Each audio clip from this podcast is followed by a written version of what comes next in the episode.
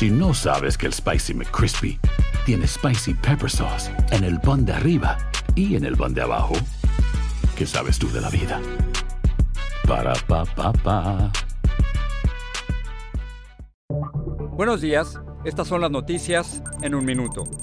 Es jueves 15 de septiembre. Les saluda Max Sides. El gobierno de Joe Biden anunció un acuerdo tentativo para evitar la huelga de trabajadores ferroviarios de carga que se esperaba a partir de este viernes y que amenazaba con afectar seriamente la economía. Según dijo en un comunicado, el acuerdo incluye mejores salarios y condiciones laborales para los trabajadores. La Guardia Nacional de México halló este miércoles a 121 migrantes hacinados en un camión abandonado en Nuevo León, cerca de la frontera con Texas. Según informó, los migrantes, en su mayoría centroamericanos, fueron encontrados luego de que una ciudadana denunciara un vehículo mal estacionado en la carretera.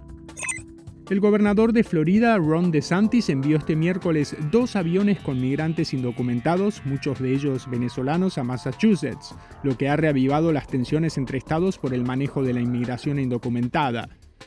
Miles de personas forman filas de hasta dos millas en Londres para dar el último adiós a la reina Isabel II en el Palacio de Westminster, sede del Parlamento. Más información en nuestras redes sociales y univisionoticias.com.